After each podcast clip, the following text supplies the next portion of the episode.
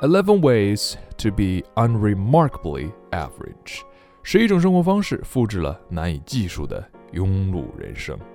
Number one, accept what people tell you at face value。别人说什么就是什么。长大了你要考公务员啊。哦。Number two, don't question authority。不质疑权威。哼，权威就是对的吗？Number three. Go to college because you're supposed to, not because you want to learn something. 这位同学，你为什么报我们这个专业呀？不知道啊，我妈要的。Number four, sit at a desk 48 hours a week for an average of 10 hours of productive work. 每天上班刷刷微博，哎，看看朋友圈，哦，想起来还有工作要做。Number five, go overseas once or twice in your life, always to somewhere safe and easy. Nah, the whole point of going overseas is to do nothing. Number six, get the largest mortgage you qualify for and spend 30 years paying for it with no progress whatsoever in your life. A slave to your house. Number seven, don't try to learn another language. Everyone else will eventually learn English.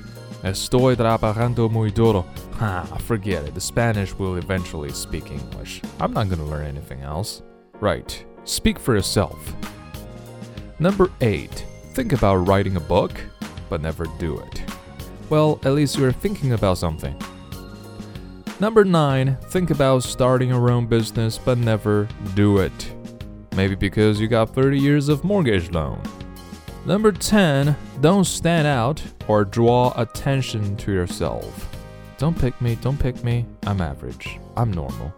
Number 11, jump through hoops. Check off boxes. 谨小慎微，循规蹈矩，从来不做任何冒险的事儿。And so, here lies an unremarkably average man. If you live this way, think about it. Why the hell do you live at all. You don't have to live your life the way other people expect you to. Be happy, be cheerful, lead your life in a way that you really want. 自己打造自己的生活，命运是掌握在我们自己手中的。勇敢的对待生活，勇敢的迈出一步、两步，生活也会勇敢的给予你回报。今日跟读金句 Number One: Go to college because you're supposed to not because you want to learn something.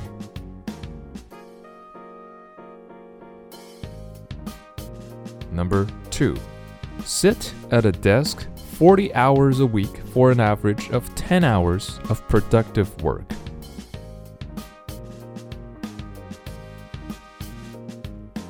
Number three, jump through hoops, check off boxes.